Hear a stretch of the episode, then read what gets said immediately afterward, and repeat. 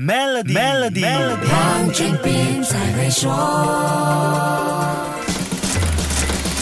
你好，我是黄俊斌。国家银行调高隔夜政策利率二十五个基点，你跟我最关心的肯定是好不容易看到一点曙光的市场复苏会不会就此打住？既然这是市场普遍的担忧，为什么国家银行会选择在这个时候调高 OPR 呢？我跟马来西亚经济研究院的研究员肖赛子博士讨论了这个话题。他认为我国第一季经济数据良好，为加息做了很好的铺垫。此外，这也能提前测试市场对干预手段的反应，避免经济一旦出现明。明显下行风险时，国行来不及出手干预。美国联邦储备局现在就被市场批评对经济过热、通胀过高反应太慢，到现在才出手疯狂加息。但美国经济已经陷入衰退风险。所以我想，国行这次加息的动作，可能也有一点是向美联储学习，防患于未然，就是我们常常说的未雨绸缪，在通膨还没有恶化的一个境地的时候，经济没有出现过热的情况的时候，先试一试水温。做出一个提早的干预。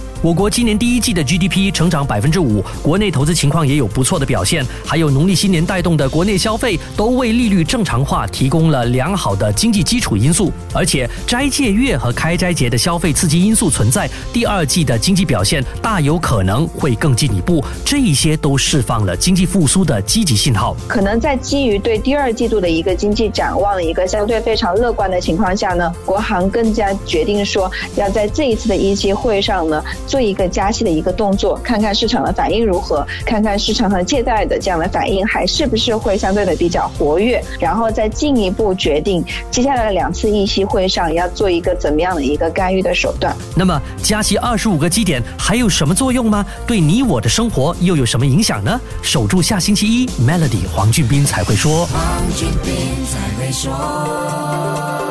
使用 Maybank to U Bit 和 Maybank to E 就能简化您的业务运营，并有机会赢取 Toyota Hilux 和季度现金奖。详情浏览 Maybank my SLASH SME Rewards。